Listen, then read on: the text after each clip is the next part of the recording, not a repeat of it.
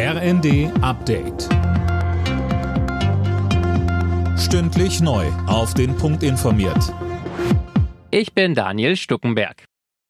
Bundesinnenministerin Faeser und Schleswig-Holsteins Ministerpräsident Günther sind heute in Bruckstedt gewesen und haben dort der Opfer des Messerangriffs in einem Zug gedacht. Der mutmaßliche Angreifer sitzt mittlerweile in U-Haft. Mehr von Tom Husse. Nach wie vor sind viele Fragen offen, allen voran das Tatmotiv. Klar ist, der Verdächtige war bereits Polizei bekannt und saß bis letzte Woche noch in einer JVA in Hamburg.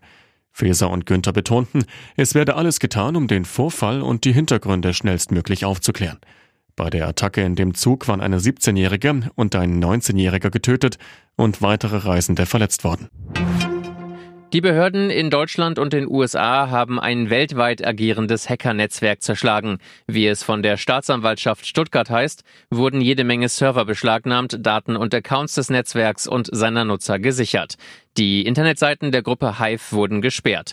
Das Hackernetzwerk soll weltweit über 1500 schwere Cyberangriffe gegen Unternehmen begangen und mit Erpressersoftware über 100 Millionen Dollar Lösegeld erbeutet haben. Der Drogenbeauftragte der Bundesregierung Blinert will härter gegen Alkohol- und Tabakkonsum vorgehen. Vor allem fordert er eine Beschränkung der Werbung für die legalen Drogen, Colin Mock. Er sagt, sie müsse raus aus sozialen Medien, dem Fernsehen und Radio. Wenn nicht rund um die Uhr, dann wenigstens zu Hauptsendezeiten. Außerdem müsse das Mindestalter für Alkohol auf den Prüfstand. Dass 14-Jährige trinken dürfen, wenn die Eltern dabei sind, sei gesundheitspolitischer Unsinn vergangener Zeiten, sagt Blinert. Auch beim Glücksspiel will er einen besseren Jugendschutz, allen voran auch über eine Beschränkung der Werbung.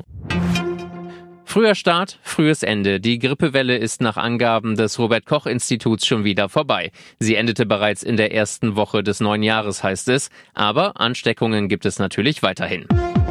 Alle Nachrichten auf rnd.de